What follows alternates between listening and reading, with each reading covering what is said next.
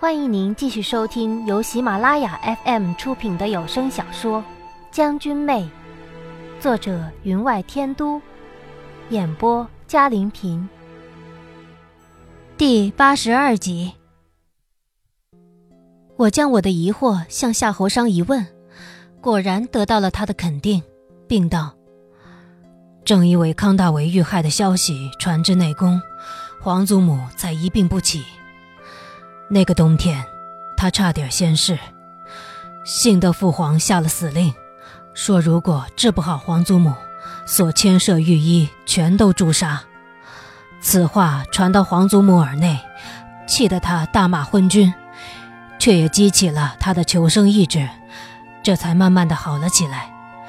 太子就是那个时候为钦差的，宫内大乱，什么都顾不上了。父皇平日里与皇祖母时有争拗，那个时候却是整日守在景寿宫，无心上朝，所以当年的事才会变成如此。世间之人常常传来传去的皇上与皇太后时有不和的惨烈真相，原来是这样。看来当今皇上如一个青春期的少年，时有叛逆。但让他产生叛逆兴趣的人，如果不理他了，他也没兴趣叛逆了。可他这叛逆的年岁也太大了一点吧？我心中虽疑惑顿起，但听到这个据称为阴谋最集中的地儿，忽然有了一丝人间温暖，不由得很是向往。那此案后来到底是怎么了结的呢？他迟疑了半晌，才道。这批运粮的车辕上面都刻有内务府的标记，上面的粮食虽然不见了，可这些车辕有一两辆坏掉的，却在西夷草原与沙漠的交界处找到了。你是说，这批尸粮与西夷有关？不错，有人暗中勾结西夷，假扮劫匪，击杀了当年运粮的官兵，再暗暗运出关去。那么一大批粮食，为何能运得出去？这也是当年百思不得其解之处，所以才有人怀疑边疆之中有人里通外敌，由此而始。俊家将，他轻声叹道：“当年死的人太多了，有些是不必死的。”我听出他话语之中隐隐的悲悯，但却没有愧疚。他认为当年的事处理的不够圆满，杀了许多不该死的人。可是，整个事件他却认为理当如此。为什么？如果是以前，我必会以为他因父帅不愿意站在他那边而动了杀机。可如今，我却有了一个以前万万不能有的念头。莫非，俊家当年真的有什么？我是不是应该感谢躺在床上的这几个月，让我被动的听他唠叨，才能让我更清楚的了解他，才能凡事往多方设想。我不知道我应该怎么问下去，也许过了几日真相冒头了，才能最终解了我心里的疑惑。玉，你在想什么？夏侯商道：“他最近老喜欢叫我不知所谓的小名。自从小七将他从小到大给我起的大多数的诸如小肉包般的菜名叫了一次之后，他便有些魔怔了，总爱和小七比个高低，名字越叫越短，尾音袅袅，夹着一些缠绵，听了让人身上的汗毛根根而立。如果能立的话，想不到。”当年还有这样的真相。康总管之死，朝廷下了严令封锁消息，只将他当成普通商人遇害案件，所以并未传出什么风声。而尸粮案也由明面转为暗地里调查，因恐牵涉的人太多，更兼是边境失事，如果当真给西夷铁骑可乘之机，那居庸关失守。可真是百姓极大的不幸。他娓娓而述，每一句话都有思索的痕迹，我知道他不愿意告诉我真相，也许那真相是我不能接受的。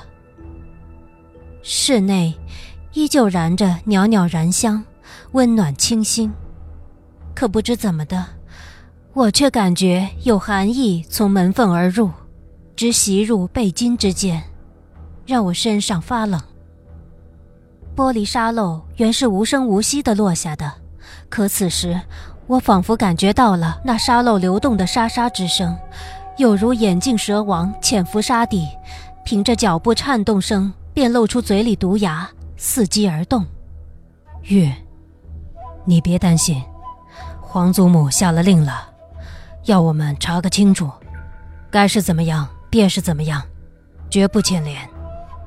俊家将镇守边疆多年，那功劳却是谁都不能抹杀的。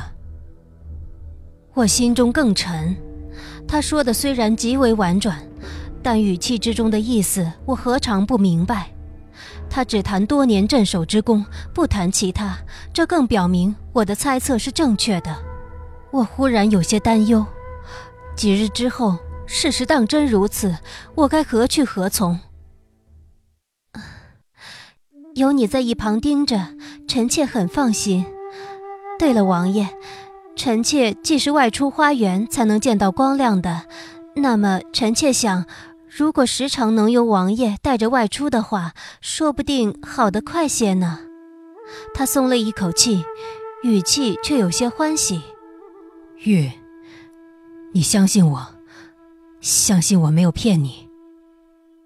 王爷对臣妾的好，臣妾怎能不明？我对着他的时候，一直以来，假话说的是较多的，可这一句。却是发自肺腑。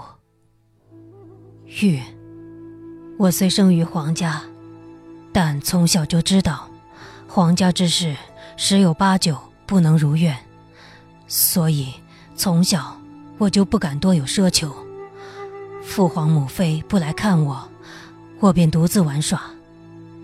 我以后的妻子，肯定也不会应我所求。母妃和皇祖母送我进山，即使我极不愿意，也只有接受了。你瞧，我已经学会不做要求了，只要让母妃高兴，皇祖母高兴，便罢了。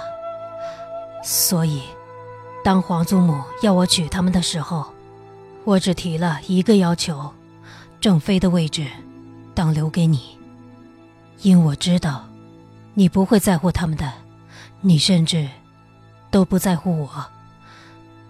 那时你接近我，其实为了俊家。但只要只要你能做一日我的妻子，我便知足了。这么多年来，我总算达成了一个愿望。可我没有想到，没有想到你心中终有了我。玉，我很怕。这一切是清晨露珠，转瞬即逝。我知道俊家的事，你不弄个清楚，绝不会罢休的。但我只求你，别犯险。我心中愕然，他猜到了我想要外出，所谓如何？说的也是，他原就不是一个蠢笨之人，在西江那么复杂的地方，不过半年便能熟知军事。让属下将士如臂指使，有些阴谋他并非不知，只是不屑为之。可我怎么能答应他？如果他没有再耗尽自己的生命为我疗伤，没有钻入人家的圈套，或许我会想：算了吧，就这样吧，就和他一起白头偕老。早年的鲜血与仇恨，又有谁分辨得清楚谁是谁非？而我已然累了，但如今对方不死不休，想将他置于死地，我能怎么办？唯有奋力一搏。我道：“王爷如此劝我，是不是感觉有什么不妥？臣妾已是一名躺在床上的废人，还会有人对臣妾不利？王爷理应关心自己才是。”我轻声笑道。王爷如今可是炙手可热啊！我将语气之中浓浓的怀疑道出，让他略有些紧张。啊，不，没有人，只是本王关心则乱。那好，王爷明日便带我去鸳鸯楼。臣妾早年很想在那儿一掷千金，可惜老父平日给我的钱不多，我又不惯积蓄。新金一到手便花光了，当年留金时间短，还没让臣妾等到有人相请，臣妾就跟随父帅转回西江。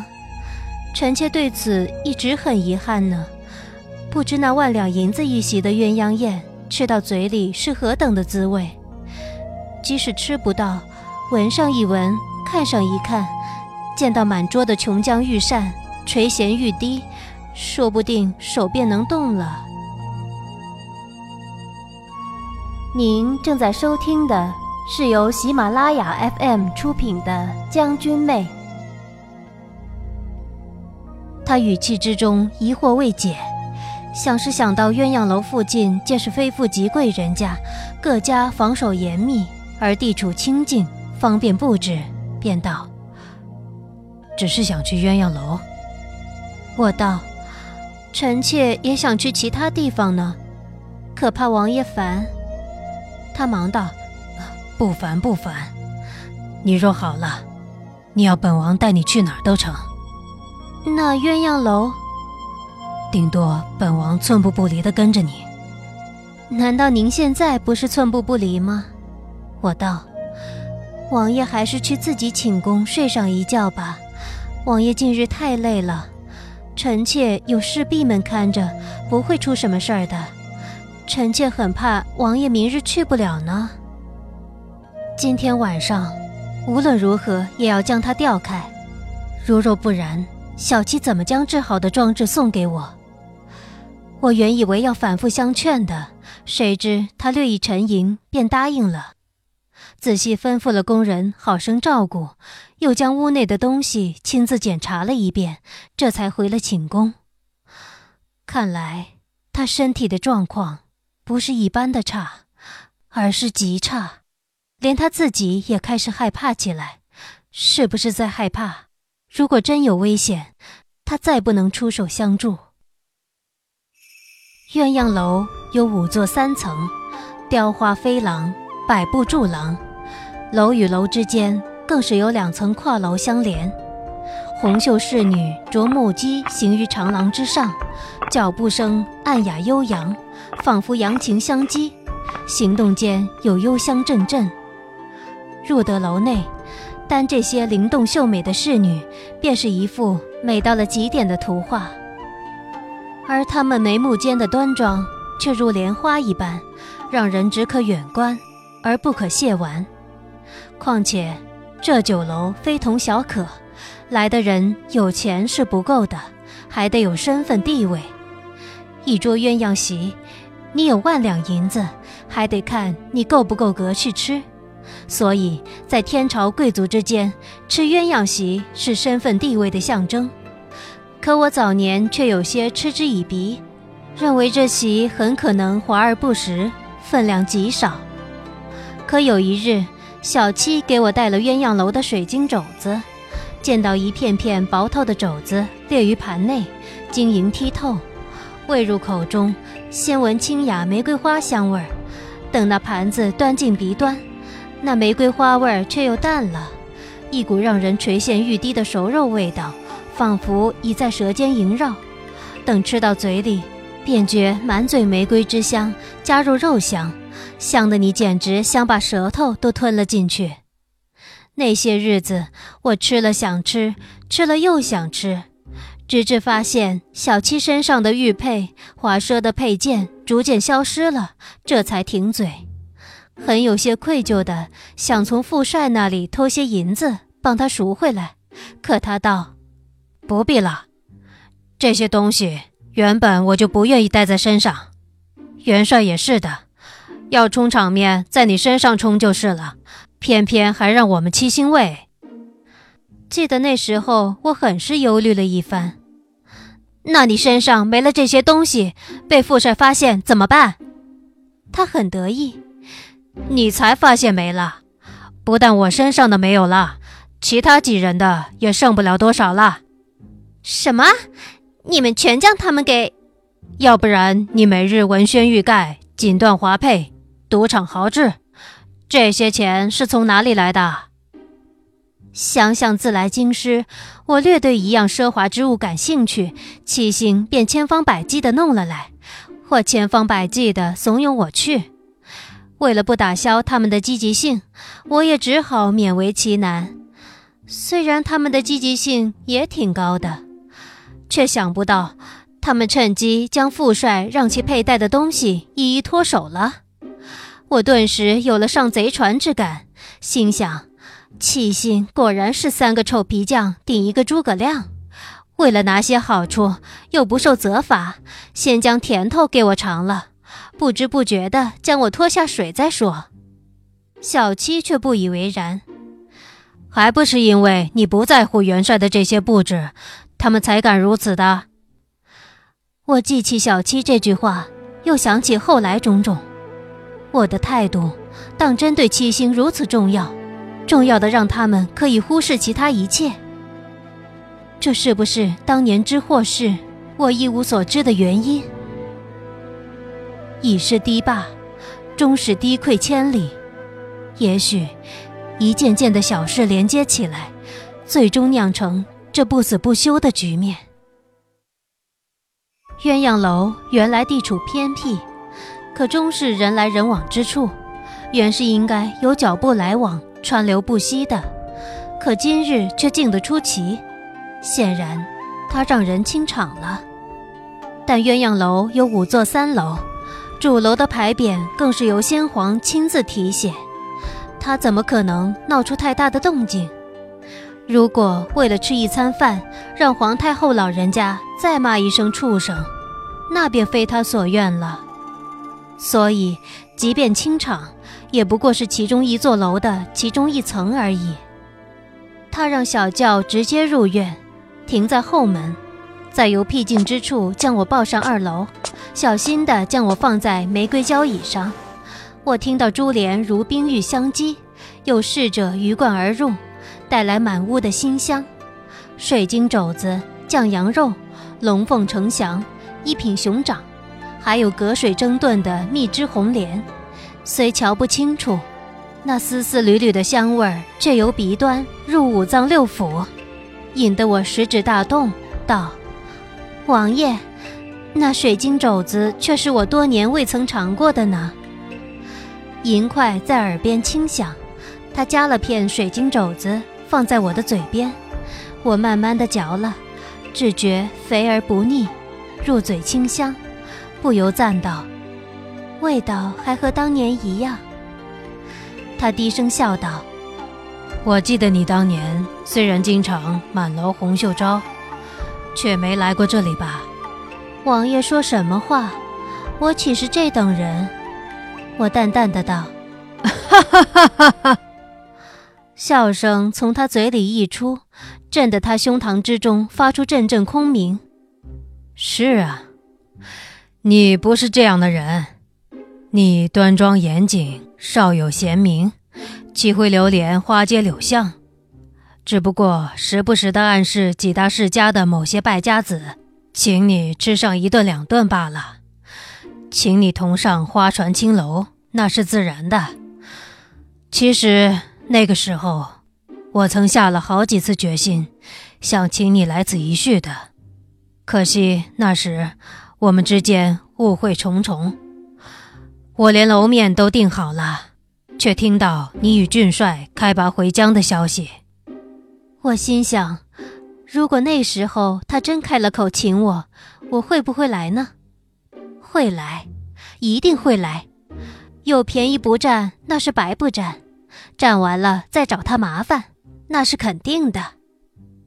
所以我很遗憾的道：“如果你当时相请，我便不会这么多年念念不忘了。”他喜道：“如果当年我请你，你会过来，那么……”那么当时你对我并非那样的讨厌吧？我心想，你误会了，太自作多情了，想冲口而出，那是看在这席价值万金的酒席份上，一口百两银子啊！虽然最终未免变成阿堵物而出，但还是百两银子啊！可话到嘴边，却变成了，哎，当然不是那么讨厌的。他便喜滋滋的又夹了一筷子熊掌放入我的嘴里，道：“这道菜与水晶肘子齐名，却因取料极贵，甚少有人吃。想来你也没有尝过，试试看。”他这是在取笑我当年只有银钱让人买水晶肘子之类的平民菜肴呢。熊掌果然不同凡品。用以未炖的蜂蜜，像是取自千峰山朝阳之处的野生紫荆花蜜，在花开全盛之时，如十日无雨之时采蜜，此时的蜜最浓最香，是全国知名的良蜜，皇室贡品常有所得。我从小爱好甜品，尤以蜂蜜为甚。小七未免我时不时地惦记他的动物们。便在俊家村后面的朝阳山坡之处种满了花期甚长的紫荆花，春日花开之时，满坡都是紫荆花香。我问过小七，为什么不种槐树，独种紫荆？听闻槐花所产花蜜更香浓可口，可他答我：“三金花同株，四鸟背一林。”我才明白他的意思。感叹这平日单纯不知诗采为何物的小七，也有一份这样的细心情怀。他盼望着我们和美友好，永远能在一起。只可惜，他的愿望终不能得。